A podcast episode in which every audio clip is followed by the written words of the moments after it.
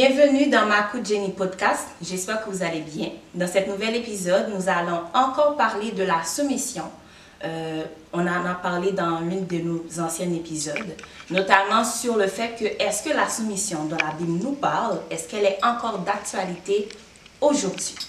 Donc, je vous fais un rappel, on avait vu dans Éphésiens le chapitre 5 que Dieu nous a exhorté à ce que la femme soit soumise à son mari et que le mari aime sa femme comme Christ a aimé l'Église.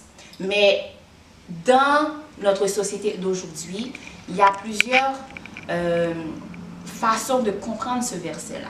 Mais ensemble, on va vous partager notre opinion là-dessus et nous allons voir ensemble est-ce que c'est vraiment d'actualité qu'aujourd'hui, cette soumission, est-ce qu'elle peut encore exister? Donc, mais juste avant, nous allons discuter avec le pasteur qui est là et il va nous dire qu'est-ce que la soumission? D'après vous, pasteur, la soumission consiste en quoi? Merci. Dans la Bible, la soumission, elle est un élément très simple. La soumission, c'est une réponse spontanée, Mhm. une réponse de gratitude face à un geste d'amour, d'affection qui a été posé de la part de quelqu'un. En l'occurrence ici, Dieu nous donne son amour, il nous crée par amour, il nous donne tout ce dont nous avons besoin par amour, et en retour, nous répondons par la soumission. Ça ne veut pas dire être mise sous quelque chose, mais c'est tout simplement être dépendant en quelque sorte de cette relation-là que Dieu a établie envers nous. Donc la soumission se situe dans un cadre relationnel. OK. Donc, j'aime bien le fait que vous avez dit que dans la Bible, mais lorsqu'on parle de la Bible, vers où est-ce qu'on peut se diriger dans les passages bibliques pour qu'on puisse euh, comprendre le contexte biblique de la soumission Par rapport à la, la définition que vous venez de nous donner, euh, que la soumission, c'est par rapport, euh, c'est une preuve d'amour. Donc, techniquement, si on aime quelqu'un, on sera soumis à cette personne-là par amour. Donc, comment est-ce que peut la comprendre dans ce que la Bible nous dit? Le premier exemple que je veux prendre, c'est celui de ce que nous appelons les dix paroles, les dix commandements. Mhm. D'habitude, nous lisons, tu ne feras pas ceci, et ça devient comme des commandements. Mais les préambules de ces commandements-là disent, je suis l'Éternel, ton Dieu, Mhm. qui t'a fait sortir du pays d'Égypte, et par conséquent, voilà comment nous allons nous comporter. Donc, c'est c'est un, un cadre de relation. Je suis l'Éternel, ton Dieu. Dans le ton Dieu, Dieu établit la relation entre le peuple Mhm. et lui. De la même façon, dans les textes d'Éphésiens, chapitre 5, on est aussi dans le cadre de relation. Parce que le texte dit Soyez soumis les uns les autres Mhm. au travers de Christ. Donc, c'est aussi dans un cadre de relation avec Christ d'abord. Mhm. Donc, lorsqu'on sort de la relation avec Christ, la soumission entre l'homme et la femme devient compliquée ou inexistante. Mais par contre, lorsqu'on est dans le cadre de Jésus, Christ est comme étant le chef, c'est dans ce cadre, c'est dans ce sens-là qu'on comprend la soumission. Parfait. Donc, si je comprends bien, c'est que la soumission, pour bien la comprendre, il faut vraiment aller à la source, qui est la Bible. Et là-dedans, on a vraiment euh, les réponses, en fait, à nos Oui. questions, à nos inquiétudes. Ouais. Parfait. Donc à ce moment-là, il faut bien comprendre le texte et bien le lire. Et lorsqu'on a bien compris, on va maintenant la- trouver l'application pour nous aujourd'hui. OK, parfait. Mais juste avant de continuer avec ce sujet-là, je pense que c'est vraiment un sujet d'actualité qui est vraiment passionnant. Il faudrait quand même que je vous présente Ouais, merci. aux gens. Donc, euh, je vais vous présenter cette personne-là. Donc, il se nomme, je l'appelle pasteur, c'est un pasteur. Donc, c'est pasteur Ngoy Kiala. Il est pasteur depuis plusieurs années. Il a notamment pratiqué en Afrique, en Europe et présentement en Amérique. Euh, il est aussi le président de la Fédération de l'Église adventiste du septième jour de la province de Québec. Donc, c'est lui qui gère les églises, qui font en sorte qu'on puisse respecter euh, euh, ce que les adventistes enseignent et qu'on puisse vraiment prêcher la bonne nouvelle. Euh, c'est aussi quelqu'un qui aime les langues, donc il parle le portugais, l'espagnol, l'anglais, le français et plein d'autres langues. Et aussi, c'est quelqu'un que j'apprécie beaucoup, notamment pour euh, sa disponibilité, pour son support et aussi euh, pourquoi est-ce qu'on l'a choisi pour qu'il puisse participer avec nous dans cet épisode? C'est parce que je pense que euh, en dépit qu'il appartient à une religion, je veux dire, son ministère, mais c'est quelqu'un qui est aussi ouvert d'esprit, euh, qui comprend l'actualité, ce qui se passe actuellement et qui agit en cause, en fait. Et euh, pour continuer avec le vif du sujet, après cette présentation, donc encore une fois, bienvenue Merci. dans cet épisode, Pasteur Kiala. Merci. Et euh, la soumission, comme on vient de parler tantôt, on a vu que c'est Dieu, en fait, qui nous invite en tant que femmes ou qui m'invite à faire preuve de soumission. Oui. Mais est-ce que cette soumission, c'est une soumission que je suis censée avoir pour tous les hommes Exemple, est-ce que je suis censée soumis, être soumise à vous? Ou est-ce que je suis censée soumis, juste être soumise à mon mari? Donc, qu'est-ce que dit la Bible par rapport à ça? La Bible ne parle pas de la soumission de la femme à tous les hommes. Ça serait mal, Mal vu. mal vu, ça, ça ne serait même pas Je convenable. Ça ne serait pas convenable. Parce que la soumission dont la Bible parle, c'est dans le cadre d'une relation dans laquelle deux personnes décident de se soumettre l'une à l'autre. Et d'ailleurs, pour bien le comprendre, dans Éphésiens, le texte que je disais, on lit souvent les chapitres, le verset 25 d'Éphésiens chapitre 5 qui dit Femmes, soyez soumises. Et on oublie le verset 21 qui dit Vous soumettant les uns aux autres dans la crainte de Christ. Donc, il y a une relation d'abord avec Christ, et cette relation va se prolonger avec euh, l'homme et la femme. Il ne faut pas oublier que le mariage est plus ou moins le langage symbolique qui illustre aussi la relation entre Dieu et son peuple. Donc, ce n'est pas pour rien. Donc, la soumission de la femme dont il est question ici rentre dans le cadre de deux personnes qui se sont mis ensemble avec consentement en leur pleine conscience et qui se sont donnés l'un à l'autre. Ok. Et ça, ça se limite à ce cadre-là. Ce n'est pas la soumission à tous les hommes parce que ça deviendrait une soumission du fait que l'un est, homme et que l'autre est, est femme. Alors que lorsqu'on est homme et femme, ici, l'expression pour l'homme est mari. Donc le mari, c'est quelqu'un qui a conclu Un une alliance avec une femme. C'est pas n'importe quel homme qui est dans la rue. Mhm. Donc, ça peut pas être mon petit copain. Donc, c'est censé être mon mari. Exact. Le petit copain n'a pas, malheureusement, selon le texte, le droit de venir, je te pose ou je te soumets à ce critère-là ou à ces Mhm. conditions-là, parce qu'il n'a rien donné comme alliance, il n'a- il n'a pas donné d'engagement. Donc, c'est lorsqu'on est dans un engagement que on respecte l'idée de La mutualité, la, la soumission réciproque, parce qu'on s'est engagé à le faire. Ok. Ok. Donc, euh, donc je pense qu'on a, on a répondu à ce questionnement. Donc, on ne peut pas parler de soumission avant le mariage. Donc, la soumission, c'est vraiment strictement réservé pour, euh, pour notre mari, pour notre conjoint, parce que c'est quelque chose, comme tu as dit tantôt, euh, c'est quelque chose de mutuel et c'est quelque chose qui est réciproque, qu'on qu'on va faire automatiquement par amour parce que la personne va nous mettre en confiance, qu'on va se sentir euh, aimé. Donc, euh, c'est pas, c'est pas quelque chose qui va venir par la force. Donc, c'est sûr que la soumission, dans la Bible, elle dit euh, Femmes, soyez soumises à vos maris. Euh, c'est comme si c'était un ordre que Dieu nous donnait. Oui. Donc, ça doit se faire par amour et non par la, pas par la force. Tout à fait. Mais en fait, il faut éviter le fait d'isoler ce texte-là de l'ensemble. D'abord, là, on utilise un impératif. Donc, un impératif, c'est un ordre. Femmes, soyez soumises. Et il y a un autre élément qu'il ne faut pas perdre de vue. C'est que à l'homme aussi, il a des exigences. C'est Marie, aimez vos femmes comme Christ a aimé l'Église. OK. Donc là aussi, il y a, ici- il y a l'obligation. D'ailleurs, les gens qui ont un esprit malin peuvent dire, mais on n'a pas demandé à la femme d'aimer le mari. C'est Ouais. plutôt... Ça. C'est hors de propos ici. L'homme, donc le mari, a l'obligation ma- d'aimer sa femme. Et le modèle qui est cité, c'est Jésus. Or, Jésus ne nous a pas aimés parce que nous l'aimions. Vous avez mis le premier. Le premier et en retour, nous l'aimons. Et le texte veut tout simplement dire que l'homme doit aimer sa femme comme Christ a aimé l'Église et qu'il s'est offert jusqu'à la mort pour cette Église-là. De la même façon, l'homme, aimant sa femme, suscite en elle cet amour-là parce que l'homme a l'amour qui va jusqu'à la mort pour sa femme.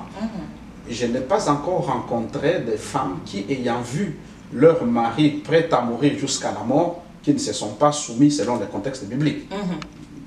Ça n'existe presque pas. Ok. Donc, pour continuer, il y a beaucoup de personnes qui vont euh, parler de la notion de chef de la famille. Euh, ils vont dire que le fait que l'homme est le chef de la famille, ça vient automatiquement au fait que, avec le fait que la femme doit être soumise à l'homme. Est-ce que cette notion de chef de la famille, est-ce que ça va correspondre euh, à un commandant, à un bourreau, quelqu'un qui va tout dicter comme un dictateur et que la femme, en fait, elle n'aura pas son mot à dire dans les affaires familiales, qu'elle doit tout accepter par rapport à ce que l'homme va lui dire? Qu'en pensez-vous? La difficulté que nous avons aujourd'hui dans notre contexte actuel, c'est la notion de chef. Parce que lorsque nous parlons d'un chef, euh, nous pensons à un général de l'armée qui donne des ordres à ses subalternes et qui, eux, exécutent euh, aveuglement. Dans la Bible, la, la notion de chef n'est pas décrite comme ça. D'abord, le chef, c'est celui qui est au service. Donc, il est chef non pas parce qu'il a en lui une force qui fait que les gens doivent lui obéir ou un titre, Mhm. mais il est chef parce qu'il suscite une réaction positive de la part de ces gens-là à qui il a donné ses services. Et le premier exemple, c'est Christ. Mhm. Christ est notre chef parce qu'il nous a aimé le dernier. Il s'est offert jusqu'à la mort et il a fait beaucoup de choses en notre faveur. Et en réponse à cela, nous nous soumettons à lui et il devient notre chef parce que nous reconnaissons en lui le charisme, la direction et la tendresse qu'il nous a apporté. Donc ça, c'est un élément qui doit être apporté pour comprendre la notion de chef. Et ici, le chef, c'est le chef de l'Église, à l'exemple de Christ qui s'est donné pour l'Église. Et dans ce sens-là, il serait stupide que quelqu'un qui nous aime tellement et qui est prêt à mourir pour nous, nous puissions rester indifférents à cet amour-là qu'il nous apporte. Donc, ce qui signifie que ce chef-là, cette personne doit prendre cette notion de chef à l'exemple de Christ. Oui. Donc, c'est pas, c'est pas, c'est pas un chef qui va, euh, qui va diminuer la personne de la femme, de son épouse. C'est un chef qui va valoriser son épouse et qui va la mettre de l'avant, comme Christ, en fait, va essayer, ben, il nous met de l'avant. Il essaie pas, il le fait. Il nous met de l'avant euh, avant même que sa vie arrive, puisqu'il est venu mourir pour Ouais. nous. Donc, c'est vraiment, vraiment un acte d'amour, en fait, d'être le chef de la famille. En fait, le chef dont il est question ici, c'est le chef qui suscite et non pas qui impose. C'est-à-dire que son attitude va créer en nous, va susciter en nous une réponse qui est positive. Ok. Donc, en fait, il ne va même pas l'imposer. D'ailleurs, toute la relation de la- dans la Bible entre Dieu et l'homme est basée sur le volontariat. L'homme doit accepter volontairement Dieu. de suivre Dieu. Donc Dieu ne va pas dire fais ci, fais ça parce que je suis Dieu. Mhm. Non. D'ailleurs, il a son amour qu'il manifeste même envers ceux qui ne l'adorent pas. Il fait pleuvoir sur le bas et sur le méchant. Exactement. Donc, euh, la notion du chef doit être lue et comprise dans cette idée-là que l'homme, prenant l'exemple de Jésus, il, il est tellement bon, Mhm. eh, on va chercher, hein, Ouais. il est tellement bon que sa façon d'être suscite l'affection et l'amour Ok. chez sa femme. Ok, ok, ok. Donc, je pense que même moi, je comprends mieux cette idée de chef parce que fort souvent, on avait l'impression que lorsqu'on parlait de, de, de cette notion de chef de la famille, c'est que euh, la femme, elle était réduite à rien.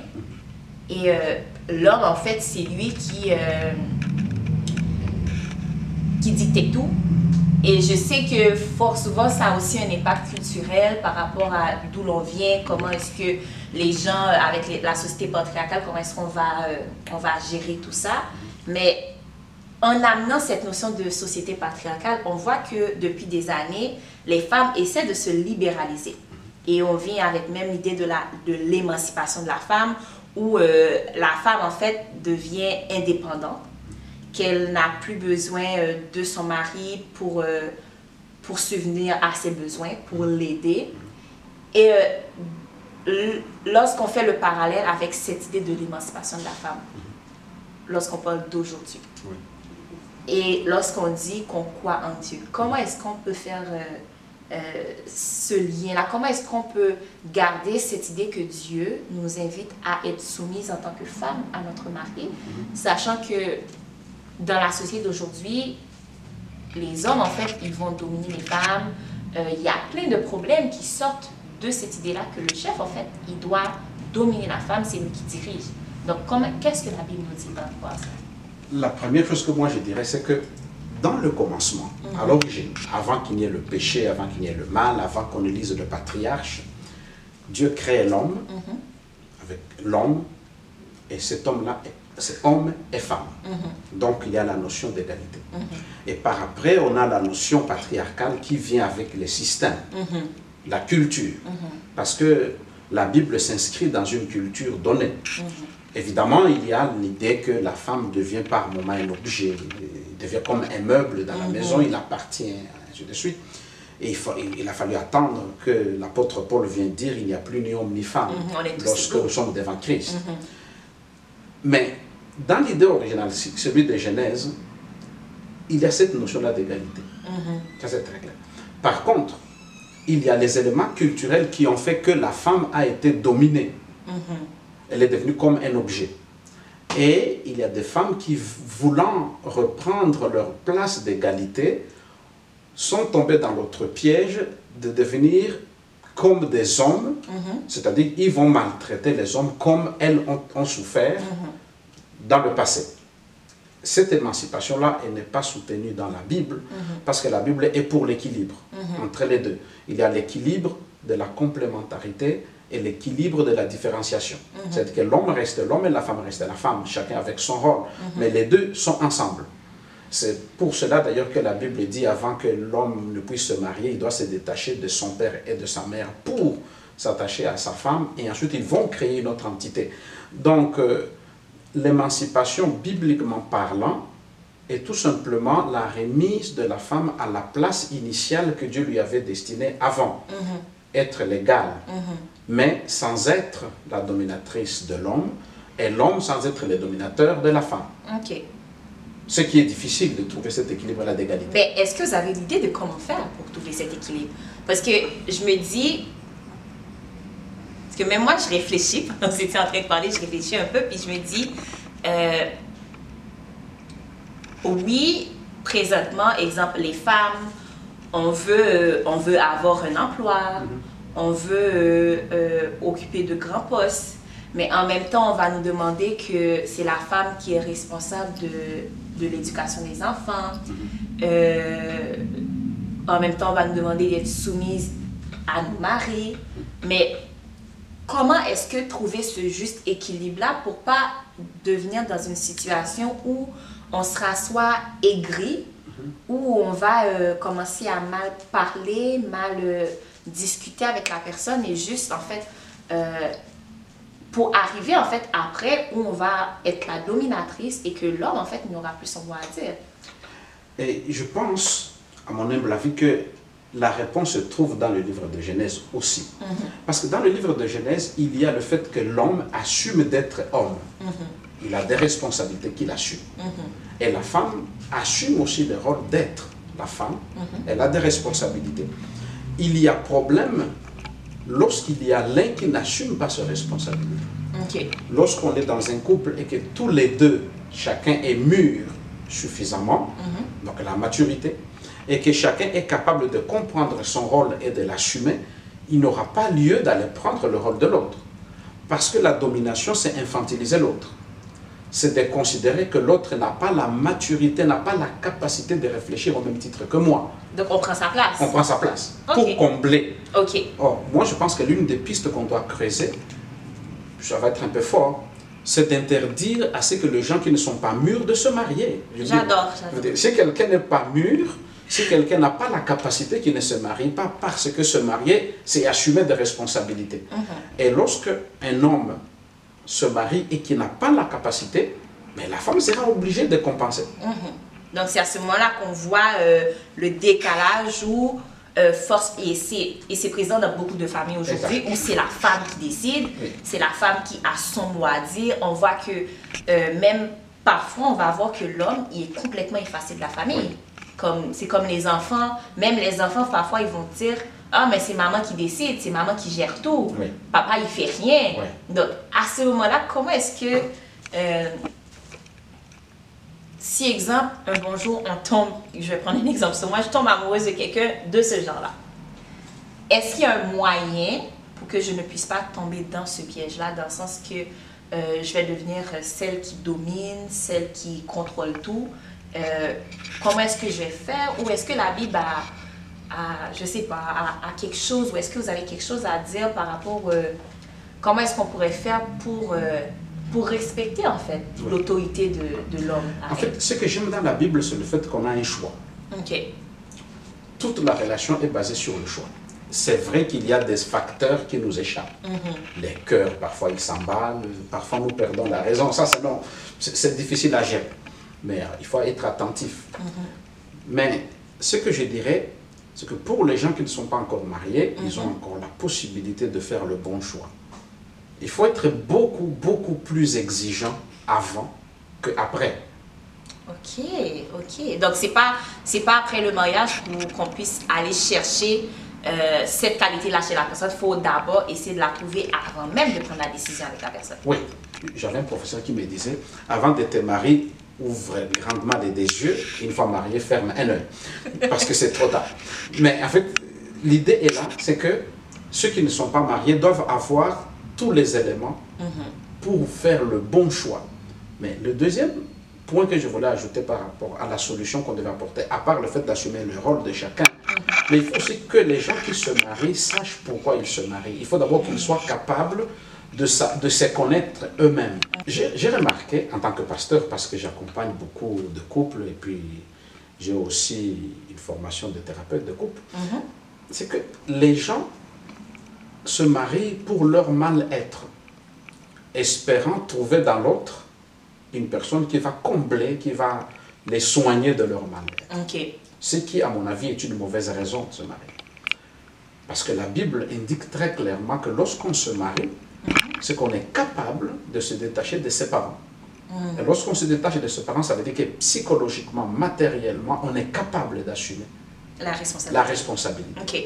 Et lorsqu'on a ces facteurs-là réunis et qu'on est capable, on a beaucoup plus de chances de pouvoir s'en sortir. Et la relation sera équilibrée. Parce qu'il n'y aura pas quelqu'un qui va chercher à vouloir dominer pour assumer son existence. Parce que la personne, déjà seule, est capable de vivre convenablement parce qu'il s'assume. Ok. Ok. Donc, faut, faut, faut faire les préparatifs avant Oui. pour qu'on puisse vraiment respecter le cadre de la soumission, le cadre de ce que Dieu nous demande à être que les maris doivent aimer leur femme en premier, doivent les respecter, Oui. etc. Donc, par rapport à tout ça, est-ce que cette soumission-là a des conditions? Est-ce que, je vais prendre un exemple facile, je suis mariée avec quelqu'un qui, euh, au cours de notre relation, malheureusement, commence à se dévier de la relation qu'il avait avec Dieu, euh, de ce que Dieu nous demande à faire. Dieu me demande d'être soumis à cette personne. Mais en même temps, dans la Bible, c'est dit que le salut est personnel, que j'ai une responsabilité aussi, que je dois faire en sorte que ma famille puisse rester au pied de Dieu. Est-ce que, comment est-ce que je peux gérer ces deux, ces, ces deux notions, en fait, ces deux préceptes que Dieu me donne? En fait, la soumission ici ne doit pas toucher notre liberté de conscience. En fait, parce que même étant marié, notre relation avec Dieu est primordiale et personnelle. C'est-à-dire que l'homme ou la femme ne peut pas in- s'interposer dans cette relation. Donc, si j'ai une femme, et si une femme a un mari qui n'a pas une bonne relation avec Christ et qui voudrait nous amener dans cette voie-là en utilisant le- la notion de soumission, c'est hors sujet. Parce que la soumission se trouve toujours dans Christ. Or, Christ, c'est le chef De de nous tous. Mhm. Donc, nous, nous devons d'abord soumission à Christ et ensuite à l'homme. Donc, si l'homme vient interférer dans ma relation avec Christ, le choix, il est clair. C'est d'abord Christ. Mhm. Donc, à ce moment-là, il n'est pas chef. Dans ce, dans ce domaine-là, il n'est pas chef. Et que sa relation avec Christ est une affaire qu'il doit gérer seul, tout comme la femme doit gérer sa relation seule euh, Avec Dieu. avec Dieu. Mais la notion de la soumission à l'homme n'interfère pas là, mais c'est plutôt dans la relation de l'homme et la femme qu'il y a cette soumission-là, mais dans un cadre qui a été défini par le mariage. Le mariage qui est compris ici comme étant une alliance de deux personnes égales et qui, d'un commun accord, avec leur pleine conscience et pleine volonté, ont décidé de mener la vie ensemble. Ok. Ok. Donc, est-ce que dans ce cas-là, est-ce que la femme ne pourrait pas se permettre de dominer l'homme? Dans le cas où euh, l'homme, en fait, euh, il, il- il s'est dévié, il assume plus vraiment ses responsabilités, même si c'est pour une courte durée, est-ce que la femme ne pourrait pas jouer ce rôle-là? Oui, d'ailleurs, ça se fait. C'est ce que je disais tout à l'heure, c'est que lorsque il y a dans le couple un qui n'assume pas ses responsabilités et que la famille doit tourner, doit fonctionner, il faut que quelqu'un prenne la responsabilité. Ça, ça va prendre plusieurs expressions se- selon les cultures, mais il faut que quelqu'un prenne la responsabilité. Mais dans cette question-là, il y a un élément très important. La Bible est beaucoup plus sévère envers l'homme que nous ne le pensons. Ok. Ok. Par exemple, la Bible exige à ce que l'homme puisse assumer la responsabilité de sa famille qui doit être protégée, nourrie et tout cela. Et que s'il ne le fait pas, il n'est pas digne d'être le mari. C'est c'est très fort. C'est-à-dire que, selon la Bible, c'est comme si la responsabilité de l'homme, ou bien le fait qu'on soit homme, en soi ne nous donne pas l'autorité.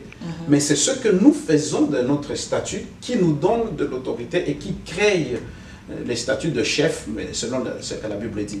Donc l'apôtre Paul le dira très loin que si un homme ne peut pas prendre soin de sien, et spécialement ceux de sa famille, il est- il n'est pas digne. C'est- ce- fort. C'est très fort. Or, lorsqu'il parle de prendre soin, il inclut dans cela prendre soin de sa famille en, pourvo- en pourvoyant à leurs besoins, affectivement, matériellement. Donc, ça incombe. Et aussi sur le plan spirituel aussi. Exact. Donc, il doit, il doit assumer toutes ces choses-là. Ok. Et c'est seulement dans ce cadre-là qu'il est qu'il suscite la soumission de la famille. Et si quelqu'un ne travaille pas, toujours l'apôtre Paul le dira, il ne faut pas qu'il mange. Donc, il y a des dysfonctionnements qui vont faire en sorte que le monsieur n'a pas assumé ses responsabilités, mais il va revendiquer son statut de chef de par le fait qu'il aime homme, masculin. Mais ça ne marche pas comme ça. C'est pas biblique. C'est je, je dirais que ça, c'est l'ego, l'ego de l'homme, en Oui, fait, qui, qui oui. veut qu'il soit euh, toujours lui qui décide, même s'il n'est pas dans la position de décider. Mais il aimerait toujours que ce soit lui qui, euh, qui, qui prend les décisions. Mhm. Parce que je pense que c'est. Aujourd'hui, c'est vraiment quelque chose qui pose problème, euh, que ce soit à l'église, surtout au niveau où on va avoir. euh, il y a des femmes qui vont être mieux placées que leur mari et euh, qui vont peut-être gagner plus que leur mari. Et ça, ça va poser un problème au sein de, de la famille. Parce que c'est pour ça qu'il y a beaucoup d'hommes qui vont dire aussi que ils ne pourraient pas avoir une femme qui gagne plus qu'eux. Parce qu'ils ne peuvent pas le, visualiser, dire que, OK, mais ma femme, elle gagne plus que moi. Donc, euh, c'est comme si euh, elle devient celle qui va prendre des décisions. Oui. Mais en fait, l'homme naturel, naturellement, les hommes et selon les cultures, on a ce côté-là de vouloir dominer, de pouvoir diriger. Il y a aussi des femmes qui l'ont, Ouais. par la force des choses. et le fait qu'il y a un qui puisse gagner plus que l'autre, ça peut créer de la frustration. Il m'arrive des fois de dire au- à un couple qui se prépare au mariage, de réfléchis bien parce que ta femme est socialement mieux placée que toi. Elle va gagner plus que toi. Si tu n'es pas capable de l'assumer, mais ne te, ne te marie pas à cette femme-là parce que tu vas souffrir si tu n'es pas capable de l'assumer. Mais la Bible ne considère pas ces éléments-là comme étant des facteurs qui nous autorisent à être dominants. Parce que la femme peut gagner plus ou l'homme, Mhm. Mais si la relation est fondée sur des bonnes bases, Ça peut marcher. le respect, la considération de l'autre, l'amour dont la Bible parle tout le long Mhm. du texte, ça peut marcher parce que le matériel ne va pas aller au-dessus de l'être humain qui est devant nous. OK. Parce que si les engagements sont solides et que chacun assume ses responsabilités, ça fonctionne. Mais il faut distinguer deux choses. Il y a des situations provisoires où on passe par une, une étape où la femme a plus de moyens que euh, l'homme ou vice-versa. Ça, c'est provisoire. Mais il y a aussi des situations qui sont habituellement comme ça. Il y a des femmes qui sont médecins qui ont- et qui sont mariées à des enseignants d'école primaire. Donc, euh, ça peut être Ouais. délicat, mais si les deux ont l'équilibre et qu'ils ont bien compris le rôle qu'ils ont, ils vont bien comprendre que la fonction qu'ils nous donnent à manger, c'est tout simplement un outil pour nous amener à manger, Mhm. mais ce n'est pas une arme qui doit être utilisée contre l'autre pour l'écraser et pour le dominer. OK, parfait, parfait. Donc, euh, le dernier point, ça va être quels sont les avantages de cette soumission pour notre siècle présent, pour les personnes qui aspirent ou qui sont déjà mariées ou qui aspirent au mariage. Comment est-ce que cette soumission, donc la soumission que Dieu nous enseigne, comment est-ce qu'elle peut être bénéfique pour nous aujourd'hui? Et ça va paraître peut-être un peu rétrograde ou vieux, mais je vais quand même le dire, parce que la société elle est ainsi faite. Nous devons fonctionner avec des règles. On peut appeler ça principe pour ne pas choquer. Actuellement, le mot à la- à- en vigueur, c'est valeur. On, on doit avoir Les des valeurs. valeurs, ouais. Parce que ça, c'est beaucoup plus acceptable. Ayons des valeurs. Et dans ces valeurs-là, nous savons que nous ne pouvons pas conduire une voiture sur la route n'importe comment. Il y a une valeur de respect de l'autre et des règles. Euh, il y a aussi des valeurs naturelles qui vont faire en sorte que si nous ne les suivons pas, nous, nous allons avoir des problèmes. Si je ne dors pas suffisamment d'heures, j'aurai des problèmes. Et dans le mariage, il y a aussi des valeurs. Et m- je trouve qu'il y a lieu d'avoir cette soumission-là, telle que nous l'avons définie selon la Bible, pour que nous puissions avoir une vie harmonieuse, pour ne pas tomber dans le dysfonctionnement. C'est-à-dire une famille dans laquelle l'homme sait ce qu'il est et la femme sait ce qu'elle est, et que les deux ont décidé de se compléter et qu'ils ont une complémentarité qui, dans leurs différences, trouve une harmonie. Et dans ce sens-là, ce que moi je trouve de positif, c'est le fait que on crée un environnement sain pour tout le monde. Un environnement équilibrant, un environnement qui structure nos relations. Et l'une des choses qui va, être, qui va nous apporter un bénéfice, c'est que les enfants, la famille va être dans des situations qui soient convenables. Il n'y a pas du désordre. Plutôt que de vivre dans un système où on va vivre au hasard, on va suivre la vague de nos émotions qui varient au jour le jour, sans aucune valeur familiale. Et la famille, c'est quelque chose de tellement important que ça fonctionne avec des valeurs. On ne peut pas demander à une voiture de fonctionner avec des valeurs en respectant le rythme des mètres du carburant, des l'huile, tout ça, et puis espérer que la famille va fonctionner sans avoir des valeurs et arriver au, même, au, au bon résultat que, que l'on attend. Je, je trouve que ça n'a pas de sens de vouloir suivre des règles dans la société pour bien fonctionner, pour que ça soit gérable. Et que pour la famille, on dise non, on peut faire n'importe quoi parce que c'est la famille. C'est- une folie, à mon sens.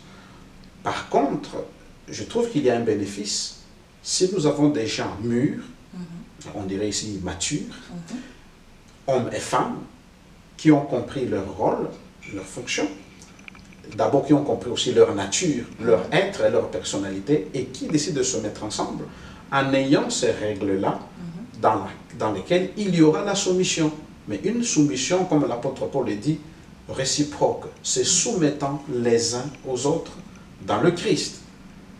Et je pense que c'est un bénéfice pour les deux, parce qu'il y a respect, c'est aussi un bénéfice pour les enfants, pour la famille et pour la société, parce que la société ne peut pas avancer si la famille ne fonctionne pas bien. D'accord. Merci, pasteur. Donc, euh, pour, pour résumer, en fait, les grands points qu'on a vus. Donc, on a vu la définition de la soumission, que la soumission euh, marche de pair avec l'amour. Mm-hmm. On a vu aussi que la soumission, en fait, on ne peut pas la forcer. On a aussi vu que la soumission, pour notre société d'aujourd'hui, elle est c'est quelque chose que nous devions mettre en avant parce que ça va apporter un certain équilibre au sein de la famille, que ce soit chez l'homme ou chez la femme. Et aussi, on a aussi vu que l'homme, il doit prendre exemple sur le Christ. Le Christ, il a aimé l'Église en premier. Mm-hmm. Donc, pour que nos maris, s'ils désirent avoir, de, avoir cette soumission de la femme, donc ils doivent d'abord aimer leur femme, la respecter, survenir à, ses besoins. Mm-hmm. Et euh, la soumission qu'ils recherchent, en fait, ils n'auront même pas besoin de la demander. Elle se fera automatiquement parce que la femme va se sentir aimée. Mm-hmm. Donc, ce qu'elle va donner en retour, ça va être le respect. Donc, elle va se soumettre à son mari. Et vous avez aussi mentionné euh, le texte que l'on oublie tout le temps, c'est que on doit se soumettre les uns aux autres. Euh, et que devant Christ, nous sommes tous égaux. Donc, il n'y a pas de notion que, parce qu'on va dire que le chef y est, euh, l'homme y est le chef de la famille, donc ça signifie qu'il va dominer. Non, ça signifie qu'il doit être au service de son épouse, au service de sa famille, aider sa famille à aller de l'avant. Et euh, le rôle de la femme dans cette situation-là va être de soutenir son mari pour faire la route avec lui. Donc, est-ce que vous avez le dernier mot avant de finir? Le dernier mot, c'est tout simplement que je souhaite de tout cœur qu'il y ait beaucoup de familles qui fonctionnent sainement mm-hmm. en suivant ces prescriptions-là simples de la Bible.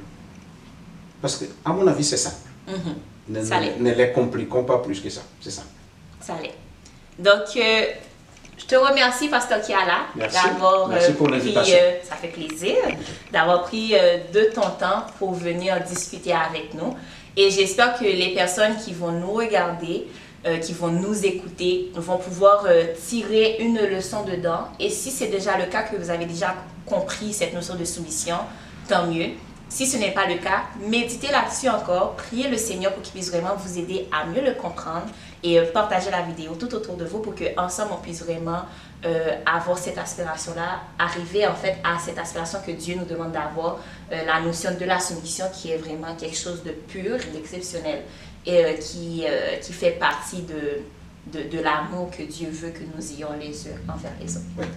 Donc, euh, merci encore une fois. On vous donne rendez-vous mercredi prochain pour un nouvel épisode. Au revoir.